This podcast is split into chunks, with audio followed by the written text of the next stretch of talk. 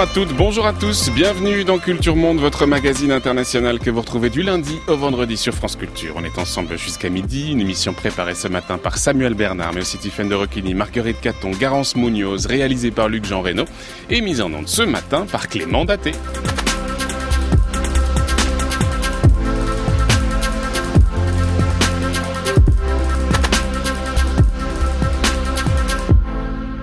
Nouvelle série consacrée à l'islam politique, ou plutôt aux islams politiques. Mardi, nous partirons du côté de l'Égypte pour comprendre comment se structure et s'organise l'idéologie des frères musulmans. Mercredi, nous nous intéresserons à la réaction des pays occidentaux face au terrorisme islamiste. Jeudi, enfin, nous évoquerons l'islam politique en Asie du Sud-Est, en, en, Indonésie notamment, le, plus important pays musulman au monde. Mais aujourd'hui, alors que le prince héritier d'Arabie Saoudite, futur roi, Mohamed Ben Salman, est arrivé à Paris, l'Arabie Saoudite en route vers un état post-wahhabite C'est la question qu'on se pose ce matin dans Culture Monde.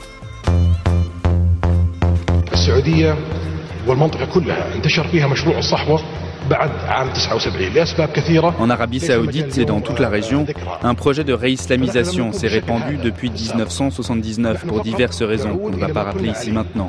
Mais nous n'étions pas comme ça.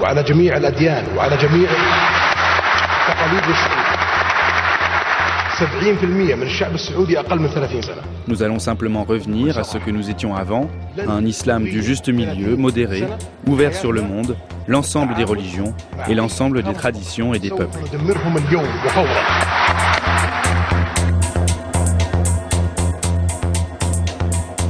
C'est lors d'un séminaire organisé en octobre dernier où se trouvaient d'importants investisseurs que le prince héritier d'Arabie Saoudite a tenu ce discours d'ouverture expliquant son souhait de rompre avec l'obscurantisme religieux, défendant l'idée d'un retour à des temps antérieurs où la société saoudienne, bien que conservatrice, était plus ouverte. Mohamed Ben Salman, l'homme fort du régime saoudien, réformateur audacieux, un dirigeant qui pourrait revoir la manière dont s'articule le pouvoir politique et le pouvoir religieux depuis plus de 250 ans maintenant. En effet, en 1744, Mohamed Ibn Abdel Wahhab, théologien considéré comme le père du wahhabisme, et Mohamed Ibn Saoud avait passé un pacte dit de Daria, organisant la répartition des pouvoirs entre la dynastie des Saouds et le clergé, permettant ainsi l'émergence de l'émirat de Daria, le premier État saoudien. Depuis, les Saouds se transmettent le trône entre frères de génération en génération, alors que les descendants d'Ibn Abdel Wahhab contrôlent les principaux postes religieux, l'imamat des grandes mosquées, la magistrature, l'enseignement, etc., etc. Pourtant, pourtant, l'arrivée au pouvoir de Mohamed Ben Salman pourrait chambouler les choses et l'establishment religieux pourrait bien voir son pouvoir remis en cause, multipliant les annonces de réformes libérales. N'hésitant pas à s'en prendre aux oulémas, le prince héritier semble déterminé à transformer son pays en profondeur, allant même jusqu'à remettre en question l'identité wahhabite de son pays. Qu'est-ce que le wahhabisme? Personne ne peut définir ce wahhabisme, avait-il répliqué au journaliste du magazine américain The Atlantic il y a quelques jours. Alors jusqu'où ira le nouveau prince saoudien? Quelle sera la réaction de l'establishment? Religieux. Le wahhabisme traditionnel va-t-il laisser place à un néo-wahhabisme plus moderne et à quoi pourrait-il ressembler? Voilà un certain nombre de questions sur lesquelles nous allons nous pencher ce matin. Pour ce faire, deux invités ici avec nous en plateau. D'abord Fatia Dazieni, bonjour. Bonjour. Merci infiniment d'être avec nous ce matin. Vous êtes une spécialiste des monarchies de la péninsule arabique, chercheuse à l'Institut de recherche stratégique de l'école militaire, et puis auteur de plusieurs ouvrages, notamment l'Arabie saoudite en sans question, ça c'était chez Talandier. Et puis j'indique aussi pour les auditeurs que vous aviez signé un article intitulé Mohamed Betsaman, la promesse d'une ère nouvelle, c'était dans Question internationale du début de l'année. À vos côtés, Laurent Bonnefoy, bonjour. Bonjour. Merci également d'être avec nous. Vous êtes politologue, euh, chargé de recherche au CNRS et au CERI, auteur du Yémen de l'Arabie heureuse à la guerre, c'était chez Fayard. Et puis vous aussi, justement, un article dans le même question internationale, le wahhabisme, euh, un prisme réducteur pour l'analyse du royaume saoudien. Alors, Mohamed Ben Salman vient d'arriver à Paris. Il vient de finir d'ailleurs une longue tournée du côté des États-Unis, deux semaines durant lesquelles il a enchaîné les rencontres. Par ailleurs, le prince héritier enchaîne aussi les interviews, des interviews en longueur dans lesquelles il présente son projet pour l'Arabie Saoudite. On reviendra peut-être sur cette, cet entretien dans The Atlantic, mais il y a aussi une très longue interview dans CBS. On voit clairement, euh, Fatia Dazieni, que cette tournée diplomatique de Mohamed Ben Salman, elle a pour but de consolider ses alliances pour sécuriser ses soutiens extérieurs dans son projet de réforme interne. C'est assez clair. Oui, et puis cette volonté certainement de changer un peu l'image d'une Arabie saoudite euh, archaïque, euh, présenté comme voilà monocorde ou habite traditionnel. Et le prince, oui, est dans une euh, comment dire campagne de, de promotion, de séduction, de, séduction, de promotion mmh. de, de, son pays, et puis cette volonté aussi de, casser l'image qu'il a avec une politique régionale, disons-le, catastrophique, hein, la, guerre au Yémen, le, le, le, boycott contre le Qatar, et puis cette nouvelle euh, entre guillemets croisade anti-frères musulmans qui, qui fait que tout ça est très confus, alors que sur le plan intérieur, pour pour avoir séjourné pratiquement deux mois euh, en, en 2017 euh, là-bas, à des, à des moments différents, on peut voir quand même que sur le plan intérieur, il y a une vraie dynamique qui est impulsée.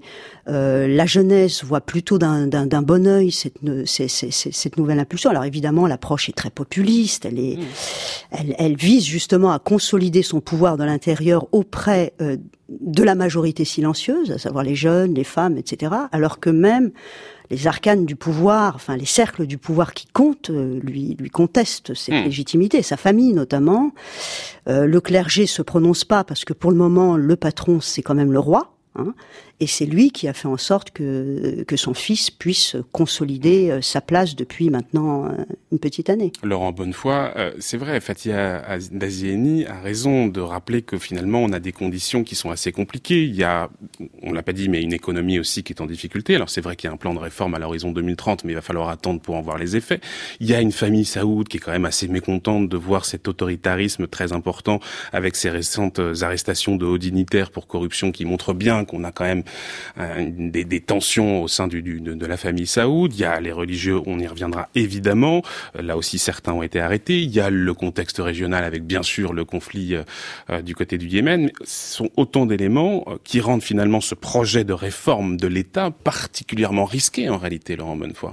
Bah, je, je, dirais que tout projet de réforme est, euh, est d'une certaine manière un pari. Euh, c'est pas faux. On le voit en France euh, actuellement, quoi qu'on en pense. Mais euh, je dirais un contexte très difficile quand même là. Hein. Il y a un contexte qui est, qui est sans doute sans doute difficile, mais en même temps, c'est un pays qui a énormément de, de ressources financières et qui aujourd'hui les dilapide sans doute sur des projets, je pense particulièrement à la guerre au Yémen, qui sont assez peu en en adéquation, je dirais, avec le projet euh, sur le plan économique qui vise à diversifier euh, euh, les sources de, de revenus du, du, royaume. Et je dirais pire que ça, l'attitude ou on peut-être l'ego surdimensionné hein, de Mohamed Ben Salman qu'on a pu apercevoir dans les différentes interviews. Hein, je pense à, notamment à celle de CBS où il est là expliqué que à l'âge de 32 ans, seule la mort l'enlèvera du, du pouvoir, que quand il est interrogé sur sa fortune personnel et le fait qu'il ait euh, dépensé euh, un milliard et demi euh, au cours des derniers mois pour s'acheter un yacht. Il dit que c'est des affaires privées. Il dit que c'est des affaires privées, qu'il n'est pas Gandhi, mais toute cette toute cette dimension fait que je dirais lui-même ne rend pas forcément un service mmh. très évident et, et, pire que ça du point de vue économique, son attitude face à notamment un certain nombre d'hommes d'affaires saoudiens qu'il a accusés de corruption, qu'il a enfermés, un certain nombre ont été torturés, un certain nombre ont euh, tout bonnement disparu, et c'est pas des moindres, euh, eh bien euh, risque peut-être aussi de fragiliser cette ambition-là, puisque les investisseurs euh, étrangers se diront bon bah on prend quand même un risque en mettant nos billes mmh. dans cette dans cette économie qui est tournée, qui se structure aujourd'hui autour d'une personne.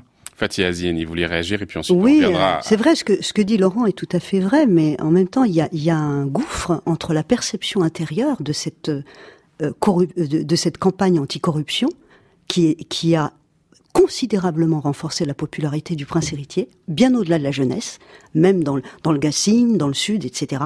Parce que, comme je le disais, il y a cette approche populiste consistant à un exercice de délégitimation de la famille euh, royale et de tous ces grands euh, pontifs euh, hommes d'affaires hmm. qui faisaient partie de réseaux clientélistes depuis que la monarchie fonctionne à profusion sur le pétrole, et c'est vrai, il a mis un grand coup sur le, si vous voulez, le système endémique de corruption. Ça ne veut pas dire qu'effectivement demain ce sera transparent, etc. D'ailleurs, il est attendu là-dessus. Hein. Il, est, il est très attendu Donc, il a suscité énormément d'espoir. Mais je voulais dire, voilà, il y a un gouffre entre la perception intérieure.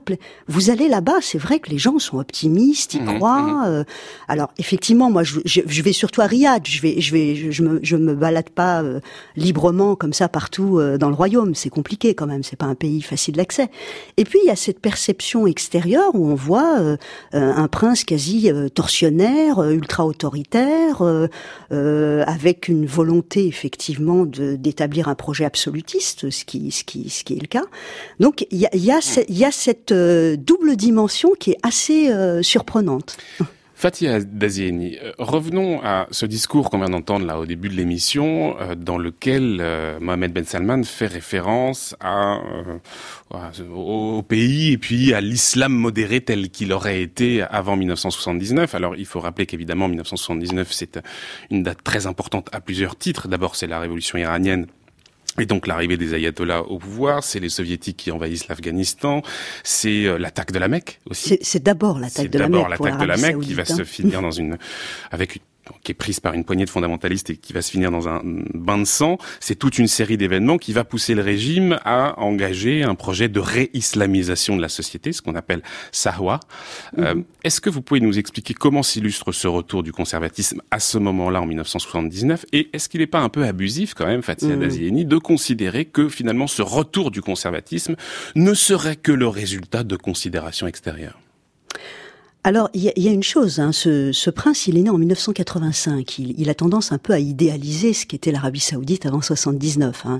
On a l'impression à l'entendre que euh, les gens euh, étaient libres de tout mouvement, il y avait des cinémas partout, etc. Ce qui était quand même pas le cas. Hein, faut pas exagérer. Euh, c'était déjà un royaume assez rigoriste, conservateur, mais c'est vrai qu'il n'y avait pas cette obsession de, de bien veiller à la non-mixité, etc. Ça, c'est arrivé effectivement après 79 et surtout dans les années 1980, qui, ne l'oublions pas, ont été les années euh, économiques les pires que le royaume d'Arabie saoudite a, a vécu. C'était des années d'austérité bien pires que ce qu'on vit aujourd'hui. Hein.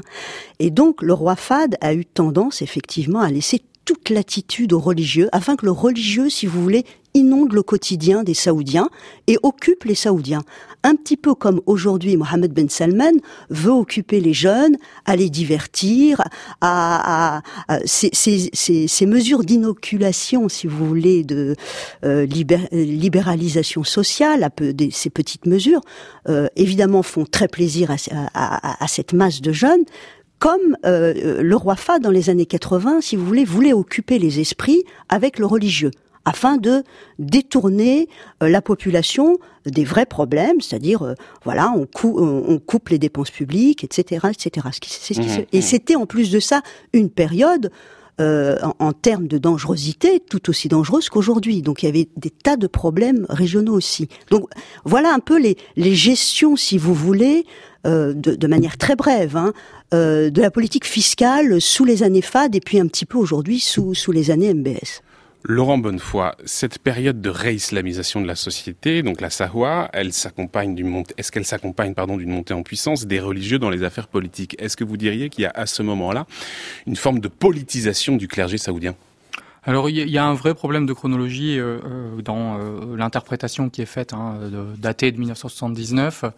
c'est problématique, comme le disait Fatia Dazieni, notamment parce que là, ce qu'on pourrait appeler la réislamisation ou du moins l'instrumentalisation par le pouvoir, et notamment en politique étrangère, mais aussi intérieure de du clergé wahhabite, se fait dès les années 60 avec le roi le roi Faisal. Donc ça prédate très largement mmh. ce que ce qui serait une réaction à à 1979 et euh, euh, l'Iran, puisque c'est euh, bien l'arrière-pensée qui est celle de, de Mohamed Ben Salman. Alors ce, ce poids, ce poids politique, moi, il me semble toujours assez délicat à, appréhender. Tout attendez, attendez, juste une, pardon, pour que les choses soient parfaitement mm-hmm. claires. Vous voulez dire que dans la tête de Mohamed Ben Salman, la, la, la montée en puissance du conservatisme en Arabie Saoudite est le résultat de la prise du pouvoir des ayatollahs en Iran? Très clairement. Oui, comme, une, comme une réaction en fait, euh, un enchaînement, et c'est bien sa, sa, sa, rationalité en fait euh, pour euh, mettre d'une certaine manière la faute sur sur les Iraniens qui ont commencé à faire jouer, joujou avec avec les identités religieuses et là le, le chiisme, et ont eux-mêmes tenté d'exporter leur leur révolution, et en réaction, les Saoudiens auraient été amenés à eux-mêmes mettre en place des politiques équivalentes. Or, effectivement, quand on, on prend un peu plus finement la chronologie, on voit que ça a commencé euh, bien avant, et notamment en réaction dès les années 60 à euh, l'Égypte nassérienne. Et il y a eu euh, très clairement autour du, roi Faisal une politique d'exportation du, du wahhabisme, ou bien de ce qu'on appelle le salafisme, puisque le terme wahhabisme est lui-même rejeté par ceux qu'on désigne comme tel. On va y revenir, bien mhm. sûr. Et euh, euh, cette, euh, cette instrumentalisation-là a eu des effets qui sont sans doute très divers selon les régions, selon les pays, tout simplement parce que ces identités religieuses, particulièrement bon, dans le cas que moi j'ai le, le, plus étudié au Yémen, se sont adaptées au, au, contexte dans lequel ils se développaient. Mmh. Mais vous êtes d'accord pour dire que la société était plus ouverte, que notamment par exemple les femmes étaient plus libres dans ces années 60-70 bah, Écoutez, vous allez répondre juste après, mais petite archive, 1966, on est allé l'école de Dar al-Anan de Jeddah, une école, une école euh, de filles. Écoutez. Est-ce que je peux vous demander d'abord, que voulez-vous faire plus tard quand vous serez diplômé, quand vous quitterez l'école et irez peut-être à l'université? Je veux aller à l'université dans n'importe quel pays. Et vous? Je vais aux États-Unis. Je veux être assistante sociale. Quand vous serez diplômé, voulez-vous revenir en Arabie Saoudite? Bien sûr, oui. Qu'est-ce que cela vous fait de nous parler sans voile? Est-ce que vous préférez être vu avec ou sans? Non, je préfère sans. Et vous? Je préfère sans. Voilà, des filles qui clairement, des saoudiennes, qui dans les années 60 disent clairement qu'elles préfèrent être euh, sans voile, qui par ailleurs peuvent parler. Alors évidemment, elles avaient été sélectionnées pour répondre à cette question, à ces questions de ce journaliste américain, mais on voit très clairement, euh, Fatia Azieni, que visiblement les femmes avaient plus de liberté. Est-ce que là, il y a eu aussi une rupture avec 1979, très clairement? Par exemple, le, le, principe de la tutelle, il a changé à partir de ce moment-là? Euh, ça, j'avoue que je ne pourrais pas vous répondre. Est-ce que le principe de la tutelle a changé à ce moment-là précis Alors moi, je vous, pose la question parce que de ce que j'ai lu, c'est qu'il semble que ce principe-là ait été mis, disons, dans, dans les lois alors qu'il n'était avant que convention sociale. bon. Bon. Euh, effectivement, à partir des années 79, on a en tout cas une volonté euh, du pouvoir et, et, et c'est pour ça il faut bien garder en tête c'est toujours le pouvoir politique qui a la préséance sur le religieux en Arabie saoudite. Hein. Et donc, il y a forcément collusion entre le politique et le religieux quand il y a euh, un, un, un, excès, si vous voulez, de conservatisme, etc. Et quand le religieux est, euh, est, utilisé pour tel. Je l'ai dit tout à l'heure, hmm. sous le roi Fahd, c'était également, euh, comme l'a très bien rappelé Laurent, euh, le cas sous, sous le roi Faisal, pour des raisons de, de, de, de, de conflit idéologique entre le nasserisme et, et puis euh, l'Arabie saoudite. Et puis, euh, ça, ça l'est devenu ensuite avec l'Iran. Et à chaque fois, le, le, religieux a été instrumentalisé par le politique en Arabie saoudite, hein, hein. et, et, et, et beaucoup moins le contraire. Hein. C'est pourquoi quand, quand on, on, nous dit, mais avec toutes ces réformes, est-ce que MBS euh, ne risque pas de, de, de se trouver face à un tollé des conservateurs du clergé euh, ce clergé, euh, comme le montre très bien dans ses travaux Nabil Mouline, euh, c'est toujours adapté aux politiques et c'est pourquoi, pour répondre à votre première question, non, on va pas vers mmh, le mmh. post-wahhabisme, parce que le, le, le, pouvoir al-Saoud a besoin de ce clergé wahhabite qui est extrêmement légaliste et loyaliste, et qui s'adapte à chaque fois au contexte politique. On reviendra évidemment tout à l'heure sur euh, ce, ce, poids des, des oulémas avec euh, Bernard Ekel. Mais je reviens sur ce que disait Fatia Dazieni avec vous, Laurent Bonnefoy, à propos du fait que finalement le pouvoir politique, d'une certaine manière, dominerait le pouvoir religieux. Pour comprendre ça, peut-être revenons à ce pacte de Daria tout à l'heure que j'évoquais dans mon introduction. 1744, Mohamed Ibn Abdel Wahhab, donc le père du wahhabisme, et Mohamed Ibn Saoud passe un pacte, le pacte de Daria, par lequel on se répartit les pouvoirs. Est-ce qu'on peut redire, Laurent Bonnefoy, ce qui se passe à ce moment-là et comment on répartit les choses? Quel pouvoir pour le politique Quel pouvoir pour le religieux? C'est important de revenir à la base. Puis on va voir si ça a évolué dans le temps, mais au départ, dans ce pacte. Alors, ce pacte-là a une, une, vocation essentiellement symbolique, puisque effectivement, il est né en 1744, mais il a finalement très grandement euh, grandement évolué. Euh, je pense que cette euh, cette répartition, elle a d'une certaine manière plus court aujourd'hui dans la mesure où est le pouvoir politique a grandement s'est transformé et aussi le, le, le pouvoir le pouvoir religieux. cette cette répartition, elle elle s'appuie, il me semble, sur une une réflexion entre l'intérieur, la gestion de l'économie et puis la circonscription on pourrait dire du euh, du religieux au sens euh, peut-être le plus euh, le plus strict. C'est-à-dire qu'on a des, des interactions, mais comme le disait Fatia, c'est tout, c'est malgré tout toujours le pouvoir politique qui qui prime et qui va utiliser en offrant, je dirais, une chasse gardée aux religieux, les religieux pour euh, pour se légitimer. Et cette, euh, comme les euh, les sphères, je veux dire, de, de chaque de chacun ont, ont évolué, je pense que c'est pas nécessaire de revenir nécessairement à 1744, mais il faut voir plutôt ce qu'il est devenu aujourd'hui et comment il se il se structure de façon très directe où le pouvoir politique aujourd'hui est engagé face aux affronts ou face à la contestation venant notamment des frères musulmans qui contestent le monopole des, euh, des wahhabites, euh, euh eh bien, euh, est amené à réprimer euh, les frères musulmans pour mm. laisser le monopole aux wahhabites. Il, a peut-être évolué, mais c'est quand même assez étonnant de se dire que ce pacte-là, même s'il a changé, il, il s'est maintenu. Mm. L'État saoudien s'est effondré à plusieurs reprises. Il y a eu évidemment notamment 1870, 1818 pardon, avec l'Empire ottoman. Et pourtant, ce pacte-là, il, il, va perdurer dans le temps. Il y a quand même un, un, un miracle par lequel il faut essayer de comprendre cette capacité à maintenir en vie ce pacte, même s'il évolue. Oui, mais il y a, y a justement cette euh, capacité d'adaptation. C'est ça qu'on sous-estime beaucoup. Hein. Euh, de même que la monarchie al-Saoud aussi a une très forte résilience. Hein. À chaque processus successoral, on nous annonce la fin des al-Saoud. Ok, ça fait plus de 50 ans qu'on nous l'annonce. Euh, là, effectivement, on est en train de vivre un tournant de la monarchie al-Saoud dans le sens où elle se réforme structurellement.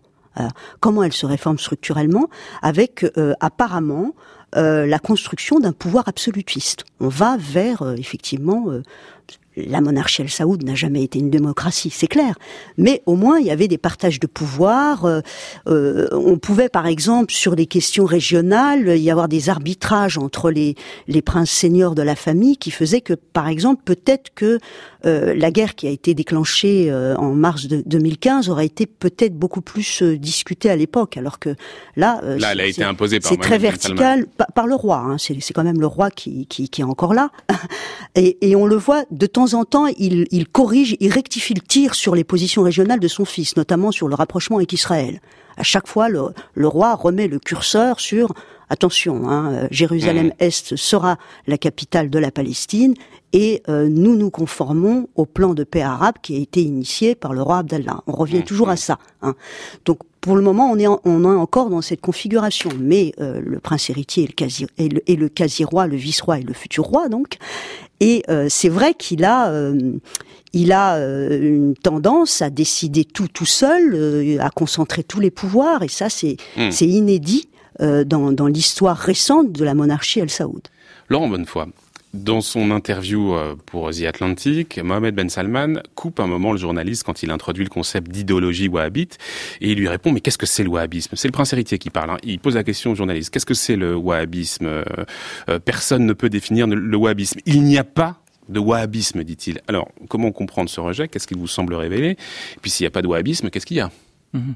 Alors euh, il y a euh, effectivement une euh, une vieille vieille tradition de dénégation du terme qui est très présente au sein du courant du courant salafi, mais je dirais que lui-même. Et pourquoi il le rejette? Pardon, parce que nous, quand on parle de l'Arabie Saoudite, c'est le royaume wahhabite. Point. Oui, bah, tout simplement parce que il y a dans, on va dire, la tradition religieuse euh, saoudienne, euh, une volonté d'être simplement des musulmans et non pas euh, de suivre la, euh, une, une doctrine qui aurait été créée par un, par un homme. Donc c'est pour ça que toute la labellisation pose problème. et qu'est-ce qui lui pose problème Une volonté de revenir, d'affirmer, de, nous, notre pratique de, de l'islam, c'est celle de la pratique des premières, des premières générations de, de, musulmans. Donc on ne va pas considérer que mm. une réforme qui aurait été celle de Mohamed ibn Abdel Wahhab au, au XVIIIe siècle serait celle qu'on serait en train de en train de suivre. Des réformateurs, il y en a eu, euh, il y en a eu tout le long. Il y a tout un tas de, de figures religieuses qui sont suivies, mais euh, hmm. le principe est de suivre de suivre l'islam. Vous pouvez, nous, rappeler, vous euh, pouvez nous, rappeler peut-être en quelques instants justement les grands principes de Mohamed ben Abdel Wahhab tels qu'il les présentait lui à son époque. Hein. On est au XVIIIe siècle. Finalement, le wahhabisme originel, celui de Mohamed ben Abdel Wahhab, c'est lequel? C'est euh, le, principe d'un retour aux fondamentaux, je dirais, de, la religion, de la religion musulmane, particulièrement à travers l'affirmation de euh, l'unicité divine, à travers toute une toute une déclinaison qui est euh, assez euh, assez complexe sur le plan sur le plan théologique, mais qui euh, affirme qu'il faut purifier la pratique la pratique religieuse. C'est un mouvement qui est pas très différent dans sa dans sa philosophie de du mouvement du protestantisme. simplement, il, comme il y a une volonté de revenir à la base, eh bien, on va simplement dire mais moi je suis je suis musulman, ce qui induit ou bien à la limite je suis salafiste, c'est-à-dire je suis les premières générations de, hmm Mais je dirais que le rejet euh, qui est euh, celui de, de Mohamed euh, ben, ben Salman, le prince héritier, vient lui-même sans doute de son de son éducation. C'est-à-dire qu'on peut très très bien estimer que né dans les années 1980, provenant d'une famille où tout lui était sans doute donné, où il y avait une application qui était sans doute pas très très rigoriste des préceptes des préceptes musulmans, eh bien lui-même ne se sent pas appartenir à cette à cette caste il y a une véritable, euh, je dirais, euh, euh, division du travail qui s'opère entre, qui est mutuellement bénéfique hein, entre le pouvoir religieux et le pouvoir, le pouvoir politique. Et donc, dans ce cadre-là, lui-même ne, ne comprend pas nécessairement de quoi il, de quoi il retourne. Fatih Dazieni, comment est-ce que vous comprenez ce rejet de l'identité wahhabite de l'Arabie Saoudite par Mohamed bah, Ben Salman? et d'abord, c'est un rejet qui est pas nouveau. Euh, dès, dès, le départ, son grand-père, hein, qui est son grand modèle, hein, euh, rejetait euh, très fermement également le label euh, wahhabite, hmm. en disant que d'abord parce que c'est vrai que son grand-père avait connu aussi le, la lutte avec les Ottomans, qui avait été très très violente, hein, et c'est vrai que les Ottomans considéraient, le, le, wahhabisme comme une secte violente, etc. Et donc, pour un petit peu réhabiliter la doctrine, euh, Ibn Saoud voulait qu'on les appelle les muwahidoun, les unicistes, ou alors les salafis. Hein. parce qu'à l'époque, le salafisme était ce grand mouvement de réforme du, de, la fin euh, de la fin du 19e siècle, effectivement, avec des, des, des, réformistes intellectuels qui donnaient une image quand même un peu plus positive que hmm. euh, le, le, wahhabisme. Mais déjà à l'époque, on rejetait ce, ce caractère wahhabite, cette identité wahhabite. Bah, disons que voilà, le wahhabisme se réfère à un prédicateur et pas à une école, et ce prédicateur se réclame du hanbalisme, qui est l'école de jurisprudence rigoriste apparenté au wahhabisme. Rappelons qu'il y a quatre écoles, Ambali, Hanafi, Shafi'i et Maliki. C'est bon, c'est ça? Très bien. Laurent Bonnefoy. non, moi, moi que dans, dans ce dans ce rejet-là, euh, enfin celui qui est de de, euh, euh, de Mohamed Ibn Salman, euh, je pense il y a aussi une véritable dimension nationaliste en fait. Euh, et, je, je, pense qu'un des un des basculements dans la c'est euh, celui du nationalisme, c'est-à-dire qu'on le retrouve dans la confrontation avec l'Iran, qui n'est pas seulement une confrontation à base à base religieuse et sans doute plus exclusivement. Et puis on le retrouve aussi dans la question la question du Yémen. Et, et, je pense que dans les évolutions qu'on peut tracer et, et Fatia les perçoit sans doute mieux que moi dans la dans la jeunesse, mais il y a véritablement l'affirmation et la fierté d'avoir une une nation qui est capable de de s'affirmer à l'échelle à l'échelle régionale. Et dès lors, plutôt que de mettre en avant une identité religieuse, eh bien on va mettre une identité euh, euh, nationale qui mmh. recompose euh, clairement la région. Jusqu'où ça peut aller cette histoire-là? Parce que on comprend bien que finalement cette identité wahhabite, il faut un petit peu que nous on s'en détache parce qu'il la rejette mmh. elle-même. On a aussi un Mohamed Ben Salman qui visiblement a l'air aussi de vouloir échapper à cette cette grille de lecture chiite versus sunnite. Mhm. On l'a lu d'ailleurs dans son dans son interview, je sais plus si c'était pour The Atlantic ou pour CBS, mais en tout cas, il avait l'air clairement de dire nous, on n'a aucun problème avec les chiites. Par ailleurs, on en a, y compris dans mon cabinet, y compris dans mon gouvernement, y compris à la tête d'université. Donc en réalité, cette opposition entre chiites et sunnites, elle est assez largement construite par vous occidentaux. Euh, c'est ça qu'il faut comprendre? Ben, C'est très intéressant ce que, ce, que vient de dire euh, Laurent. C'est vrai que le, le, projet de Bin Salman, c'est euh, de construire une nation saoudienne. Hmm. Hein. Euh, comme je le disais, son modèle, c'était son grand-père. C'est lui qui a construit l'État moderne, la troisième version euh, de l'État al-Saoud, l'État moderne. Lui veut construire une nation. Hein. Donc dépasser effectivement euh, ces, ces, clivages wahhabites, sunnites versus chiites, etc. Et euh, autour de son projet Vision 2030, très clairement, l'accent est mis sur on va devenir une nation solide.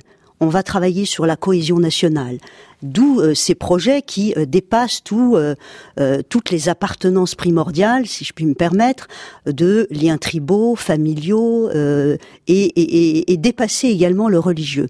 Donc on est vraiment dans une phase de construction d'une nation et d'un nationalisme effectivement extrêmement fort qui s'exprime par rapport au nationalisme iranien.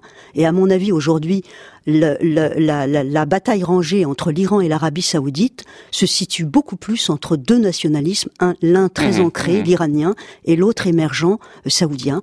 Euh, construire une fierté euh, nationale saoudienne, oui, c'est très fort, et il y a un Roland très très fort auprès de la jeunesse. Donc on est moins dans un, dans un conflit confessionnel finalement que dans un conflit nationaliste d'une certaine manière. Laurent Bonnefoy, vous abondez? Non, simplement sur, pour revenir sur la, la citation de, de Mohamed Ben Salman sur euh, euh, les chiites dans, dans, son pays. Il faut tout de même euh, bien comprendre qu'il s'agit là aussi d'un discours clairement qui a vocation à effacer un certain nombre de tensions qui existent avec les marges, c'est-à-dire qu'on construit une nation, peut-être qu'on le faisait au, au 19e siècle en Europe à la masse et en, en produisant énormément de, de mécontents et puis de violence.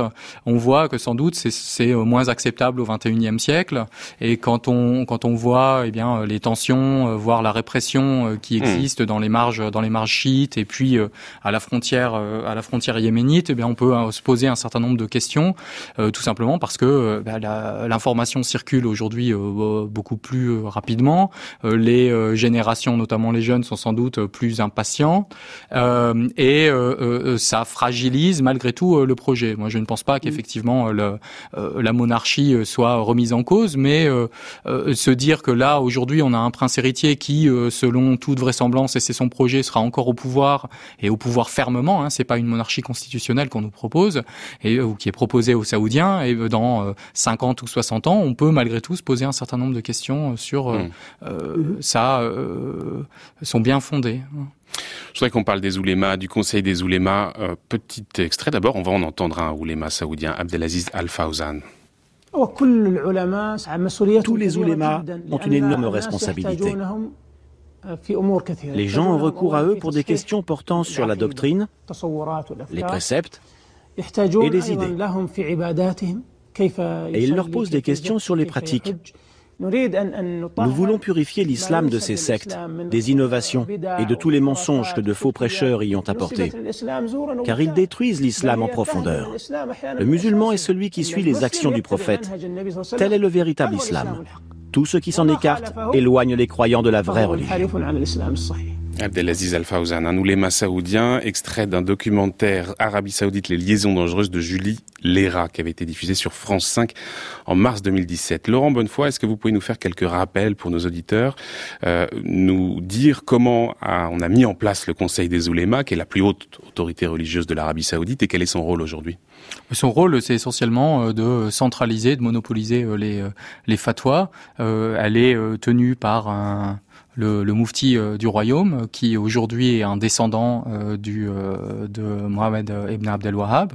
Donc le pacte fonctionne encore. Donc le pacte fonctionne encore, sauf que entre temps il y a eu un certain nombre de figures, qui notamment Mohamed Ibn Baz, qui est décédé en 2000 et qui pendant depuis le c'est le premier le premier moufti effectif puisque l'institution a été créée en 1980 à la suite donc de, de 1979 et ce euh, ce, Conseil des oulémas a pendant longtemps euh, vécu en parallèle à un certain nombre d'autres, euh, non pas institutions, mais d'autres d'autres figures. or, depuis depuis 2010, donc ça précède aussi ce que les, les récentes réformes, mais depuis 2010, il est considéré comme la seule instance apte à fournir fournir des fatwas. Mmh. Et on constate que les fatwas qui sont qui sont fournis sont exclusivement tournés vers la valorisation du pouvoir euh, du pouvoir politique. Euh, là, euh, et puis aussi, on, je dirais peut-être quelques petites choses annexes sur la société elle-même qui vont tenter de contester un certain nombre de de transformations sociales, mm. sauf dès lors qu'elles ont été approuvées par le pouvoir politique. Par ailleurs, évidemment, le Conseil des oulémas, il est nommé par le roi, donc ça veut dire qu'en théorie, ces oulémas sont compatibles avec le projet politique du monarque en place. C'est même au-delà de, au de compatibilité. Ils, y sont euh, euh, d'une certaine manière soumis. On parle toute cette semaine d'islam politique entre réformisme et radicalité. Aujourd'hui, l'Arabie saoudite en route peut-être vers un État post-wahhabite, même si on a vu que cette identité wahhabite, il fallait évidemment la nuancer concernant l'Arabie saoudite. Fatia Dazieni et Laurent Bonnefoy sont nos invités. France Culture, Culture Monde, Florian Delorme. Et on va retrouver un troisième invité depuis New York, c'est Bernard Eckel. Bonjour. Bonjour. Bonjour, merci infiniment d'être avec nous ce matin. Ce matin, d'autant qu'il est très tôt chez vous, alors je vous remercie doublement de vous être euh, levé pour nous. Vous êtes directeur de l'Institut international d'études du Proche-Orient et de l'Afrique du Nord à l'Université de Princeton. Vous êtes un spécialiste de l'islam politique dans la péninsule arabique, l'un des meilleurs spécialistes de l'islam politique. Vous connaissez particulièrement bien l'Arabie saoudite et le régime actuel. Euh, on le dit depuis tout à l'heure avec Fatia Dazieni et Laurent Bonnefoy, ce prince héritier a engagé une transformation euh, très profonde de ce, ce pouvoir, de sa relation avec le religieux. Il se trouve que vous avez eu l'occasion de, de, parler récemment, Bernard Eckel, au prince héritier, et que vous lui avez notamment demandé pourquoi, selon lui, il ne rencontrait pas beaucoup d'opposition dans son projet de modernisation de l'État, et notamment pas beaucoup d'opposition de la part des religieux. Et ce qu'il vous a répondu, mais vous allez nous le confirmer, Bernard Eckel, ce qu'il vous aurait répondu, c'est qu'en fait, on a tendance à surestimer leur pouvoir. Ils n'ont pas autant d'influence qu'on le pense, Bernard Eckel. Tout à fait. En fait, euh, il m'a dit exactement ça, que euh, qu'ils n'ont pas le, le pouvoir euh, qu'on estimait et qu'il y a parmi eux, euh, surtout pas, pas, pas le, dans le conseil euh, où vraiment c'est des fonctionnaires d'État, mm. mais dans la société, il y a des entrepreneurs religieux.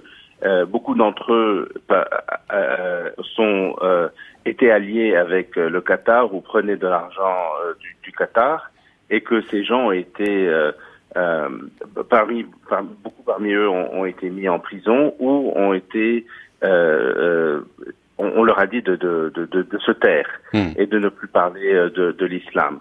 Et donc euh, qu'il a, il a pu finalement, franchement, les mater euh, et qu'il n'a pas peur de, du tout. Euh, et qui, que ces gens sont incapables de mobiliser la société contre la, les réformes et la transformation actuelle. Jusqu'où il euh, peut se permettre, Bernard Eckel, de mater justement ces, ces religieux? Vous l'avez dit, il y a un certain nombre d'entre eux qui ont été arrêtés, emprisonnés, euh, notamment pour corruption. Est-ce qu'il n'y a pas un moment où les velléités transformatrices de Mohamed Ben Salman euh, pourraient poser problème finalement quand même à ce clergé? Il peut tout faire? Pour le moment, il, ça, ça, semble le cas. Moi, moi, je crois en fait que la transformation économique, surtout si elle échoue, euh, mm. parce qu'il promet beaucoup de choses, surtout aux jeunes du pays, mm-hmm. euh, qui, pour eux, euh, Mohamed Ben Salman est le grand espoir euh, de l'avenir. S'il arrive à, ne pas transformer le mm. pays économiquement, et euh, on peut voir une mobilisation sociale autour de questions économiques, et c'est là où les islamistes ou le, le, le, religieux peut jouer un rôle euh, contestataire et oppositionniste à, à, à, ce nouveau pouvoir. pourquoi en particulier dans les questions économiques? C'est pas tout à fait un hasard, parce que peut-être qu'il faut réintroduire une idée aussi, la Bernard Eckel, c'est qu'en réalité, le pouvoir religieux a besoin du politique, notamment pour des questions économiques, parce que le pouvoir politique assure d'une certaine manière aux religieux une forme de monopole sur le marché de la religion, et c'est un enjeu économique très important. Oui, c'est vrai. Euh, euh, sauf que euh, il faut vraiment faire une distinction entre le, le secteur religieux officiel, hein, mm. où c'est vraiment des fonctionnaires d'État. Ça, c'est des gens mm. euh, depuis 1930 qui ont toujours accordé à l'État un, un, un, pouvoir énorme et ils ont toujours eu le rôle de légitimer le, le, les, la politique pragmatique de l'État. Euh, que ça soit, par exemple, on peut prendre les exemples de l'éducation de, des femmes, ou même euh, en 1990, euh, quand l'Irak a envahi le, le Koweït et le, le, Royaume a voulu inviter les forces américaines et les forces européennes, c'est-à-dire des forces infidèles, ils ont aussi légitimé ça. même si ça va contre la doctrine wahhabite d'inviter des infidèles, surtout des, des, militaires dans le pays.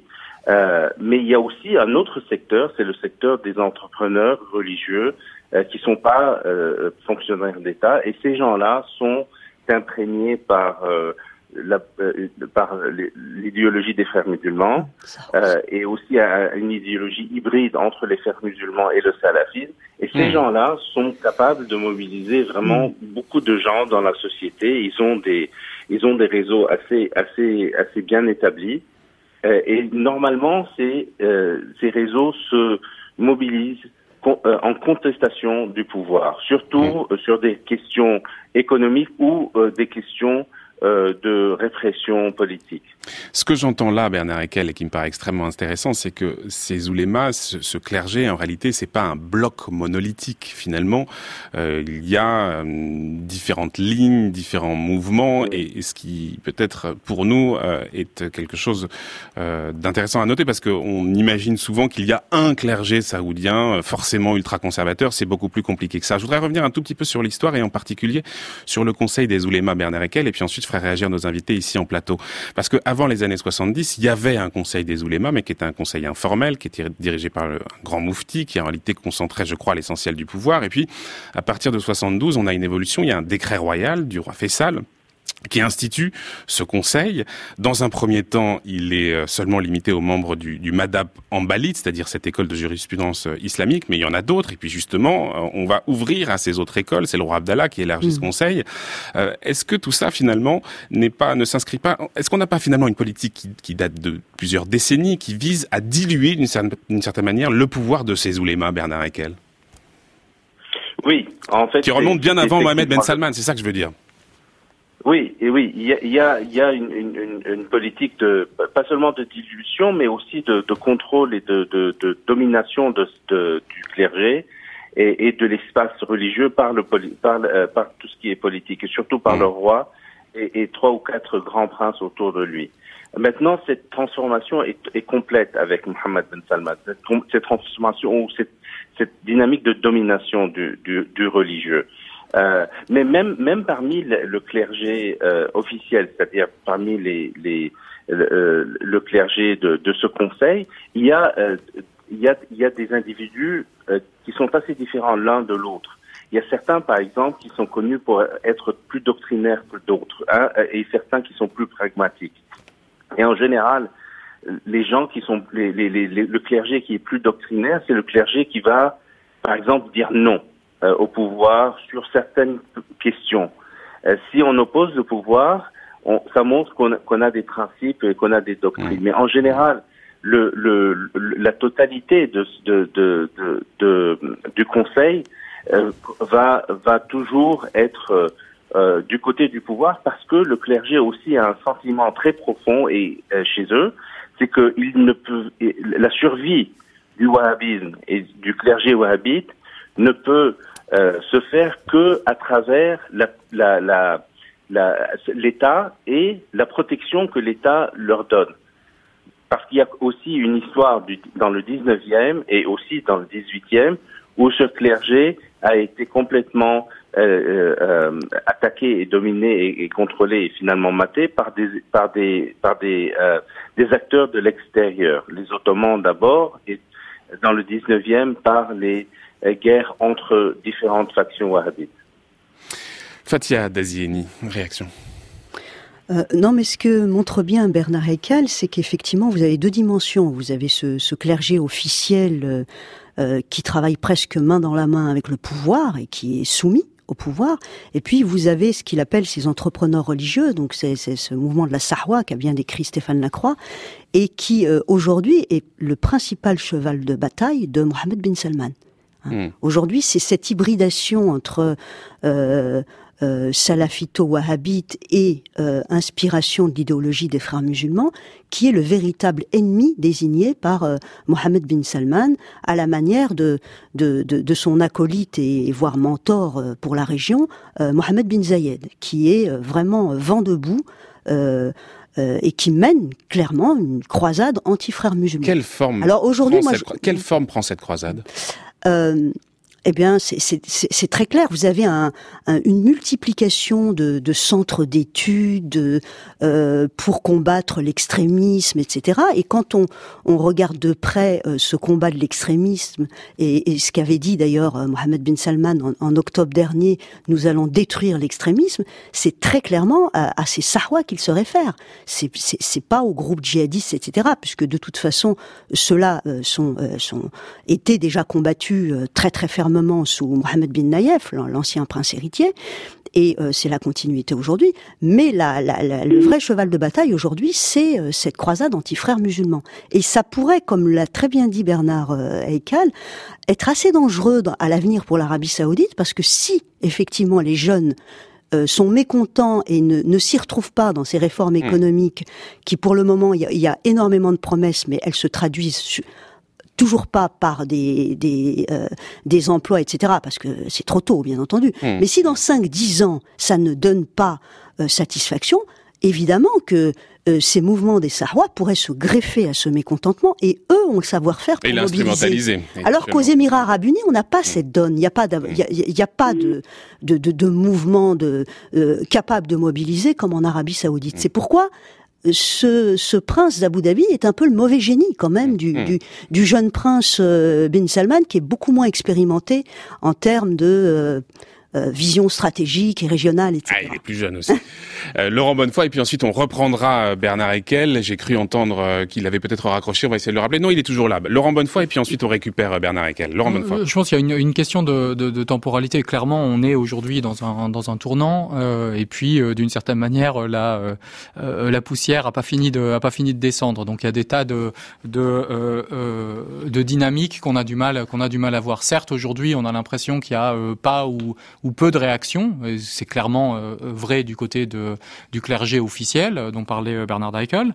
Et mais du côté du mouvement social, l'islamisme qui est critique du, du pouvoir, eh bien on, on ne voit finalement pas grand-chose venir pour le moment.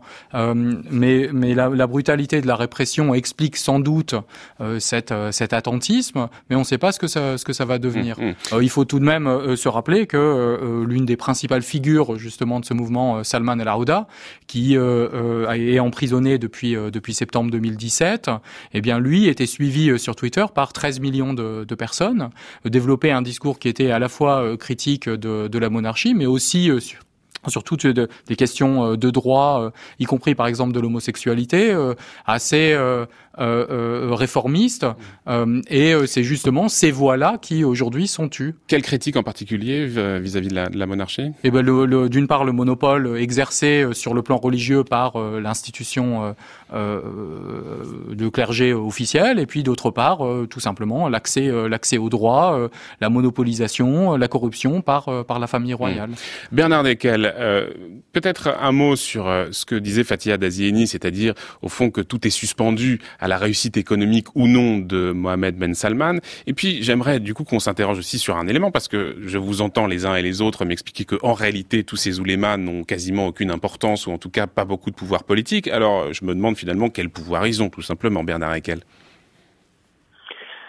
euh, sur, le plan économique, euh, oui, euh, il, me semble que le, le prince Mohammed Ben Salman est en train maintenant de dire que le, la fondation du pouvoir ne va plus être cet, accord avec le religieux, surtout l'institution arabite. Que maintenant, le, pouvoir va être fondé sur un, contrat social qui va être euh, déterminé par euh, l'économie, par, euh, un État qui va euh, donner un, espace économique qui va tolérer ou accepter, même encourager l'entrepreneuriat, euh, qui va être dynamique économiquement, ouvert, un peu une idée comme Singapour. En fait, c'est l'idée, l'idée du prince, c'est euh, c'est une économie comme la Chine, comme le Singapour, et euh, c'est le succès économique qui va finalement qui va donner euh, euh, une légitimité au pouvoir. Et alors, quel euh, sera demain le pouvoir des oulémas? Plus aucun pouvoir? Et Ils vont être, voilà, ils vont être de plus en plus marginalisés. Ça va hmm. devenir purement des symboles de l'islam. Et, Mais il peut pas s'en passer complètement. Il peut pas s'en passer complètement. La légitimité quand même de la famille Saoud, elle repose aussi quand même un peu sur ce clergé.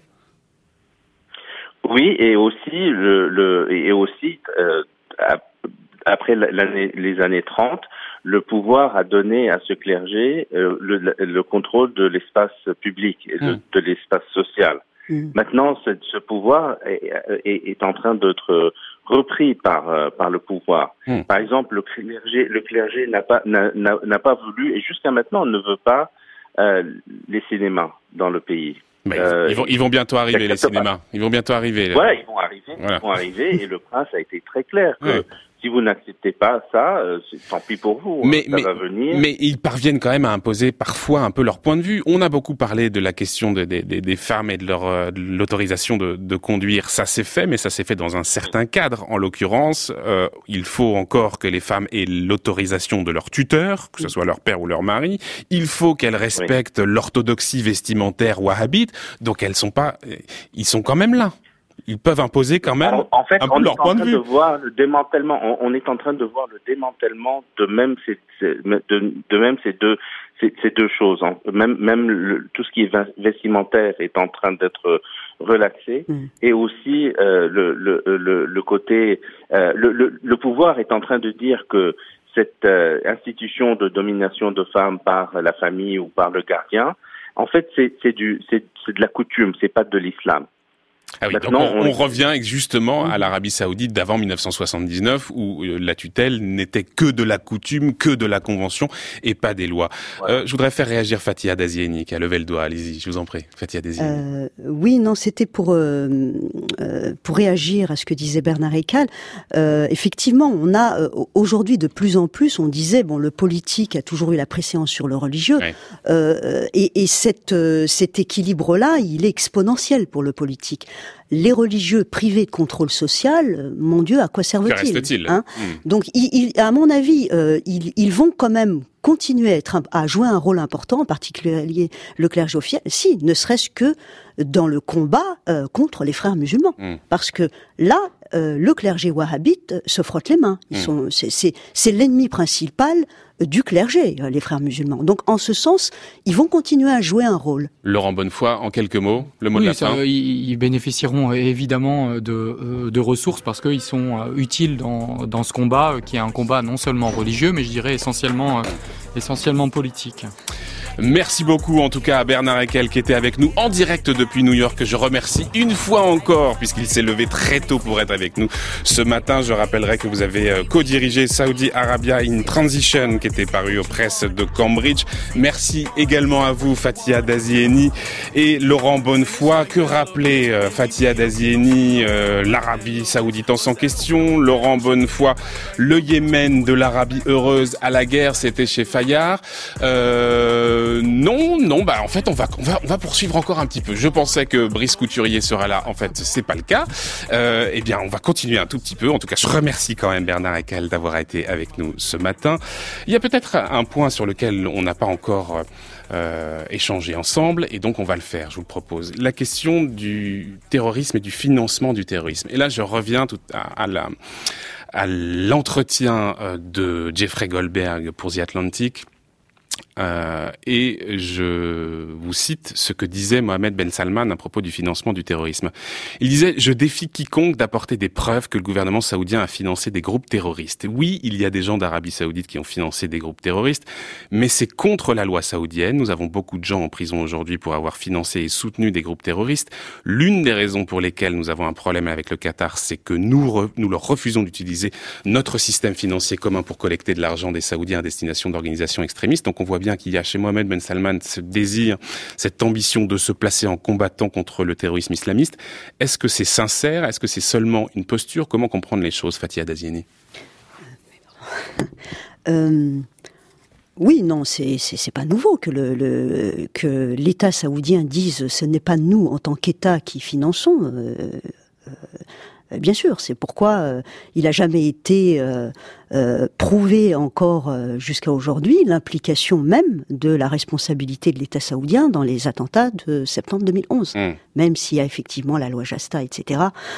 mais que des hommes d'affaires riches, voire certains princes, à titre privé via des associations caritatives financent, ça, ça n'a jamais été euh, remise en question, mais euh, en tant qu'État, euh, bien sûr, l'Arabie saoudite a toujours nié cette, cette implication. Laurent Bonnefoy.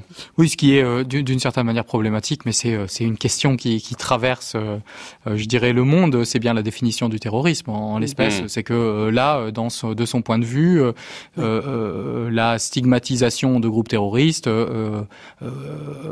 intègre très largement un certain nombre de groupes qu'on aurait du mal à désigner comme tels, qui sont essentiellement liés aux, liés aux frères musulmans. C'est-à-dire que euh, là, euh, le, le, le, cheval de bataille là de la lutte contre euh, contre le terrorisme mm. permet de de réprimer un certain nombre un certain nombre d'opposants. Mais, dites-moi cette articulation avec avec le, le Qatar qui vient d'une certaine manière générer aussi beaucoup de beaucoup de malentendus. C'est le Qatar qui va changer les choses parce que quand même souvenons-nous, on parlait d'avant de, de 1979 au début de l'émission. Avant 1979, l'Arabie Saoudite était alliés, en tout cas soutenait les frères musulmans. Alors euh, qu'est-ce qui s'est passé pour qu'aujourd'hui ça soit devenu euh, la cible prioritaire de Mohamed Ben Salman? Mais je pense que le, le, le processus principal, c'est celui de, de, la monopolisation d'un pouvoir euh, euh, qui euh, aujourd'hui n'a plus autant besoin du religieux que par que par le passé. et dans ce cadre-là, si les, les, frères musulmans étaient d'une certaine manière utiles pour asseoir le pouvoir dans les années 70 et jusque dans les années 90, il y a eu un basculement sans doute en 90-91 avec la, la guerre du Golfe et le pouvoir saoudien a senti d'une certaine manière que la contestation viendrait très directement euh, des, des, frères musulmans. Et puis ensuite, il y a un effet de génération qui est assez évident. Je pense que euh, mm. euh, Mohamed Ben Salman n'a pas été socialisé, n'a pas nécessairement interagi avec énormément de, de, frères musulmans et il les perçoit comme une, comme une menace. Et le processus qui, qu'on, qu'on voit là, c'est peut-être une marginalisation du pouvoir religieux, mais au profit d'une, d'un absolutisme politique qui se révèle, on le voit, et je pense que le, de nombreux Saoudiens euh, euh, l'expérimentent d'une certaine manière, eh bien, euh, comme étant extrêmement brutal aussi, et ce qui pose malgré tout un certain nombre de questions. Fatia Dazine. Oui, oui. Moi, je voudrais un petit peu corriger ce que vient de dire Laurent. C'est pas le fait de Mohamed Ben Salman. Hein. La, conscience du danger des frères musulmans, elle avait été prise par le roi Abdallah. Hmm. C'est lui qui a inscrit l'organisation des frères musulmans comme euh, euh dans la liste des mouvements terroristes au même titre que le Hezbollah, les Houthis, euh, Al-Qaïda et l'organisation de l'État islamique. C'est il y a eu Pour quelle raison c'est 2001 Mais c'est là non, c'est les printemps arabes. C'est les printemps arabes. Les printemps hmm. arabes, c'est un tournant euh, là-dessus. Hmm. Et c'est vrai que Bin Salman, il est euh, il est quand même très influencé aussi par euh, Mohammed bin Zayed. Hein, le, le c'est lui l'homme fort de la région aujourd'hui. C'est Bin Zayed et c'est il, il, fait un peu office de, de mentor de ce jeune prince, même si en Arabie, au sein même du cabinet royal, l'influence de Ben Zayed sur Bin Salman euh, euh, interroge hein, euh, et interpelle. Le roi lui-même avait rectifié le tir au Yémen. C'était le 13 décembre dernier. Il avait obligé son fils et Bin Zayed à rencontrer les deux leaders du mouvement Al-Islah c'est euh, ce mouvement des frères musulmans, enfin ce mouvement hybride euh, que, décrit très bien euh, Laurent dans, son dernier livre. Hmm. Laurent Bonnefoy, qui décrit donc très bien dans son dernier livre Le Yémen de l'Arabie heureuse à la guerre, c'était chez Fayard. Euh, vous, Fatia Dazieni, je peux le dire maintenant, on est on a plus de, temps, donc c'est l'Arabie Saoudite en sans question, c'était chez Talandier. Et puis j'indique euh, pour les auditeurs qui veulent en savoir plus sur l'Arabie Saoudite, cet euh, excellent, cet excellent numéro de questions internationales de janvier-février dans lequel vous aviez et l'un et l'autre euh, écrit. voilà, il me reste à vous dire qu'on retrouvera bien sûr Brice Couturier demain pour l'émission. On l'a pas eu aujourd'hui, on l'aura demain. Dans un très court instant, c'est Olivia Gesbert et la grande table.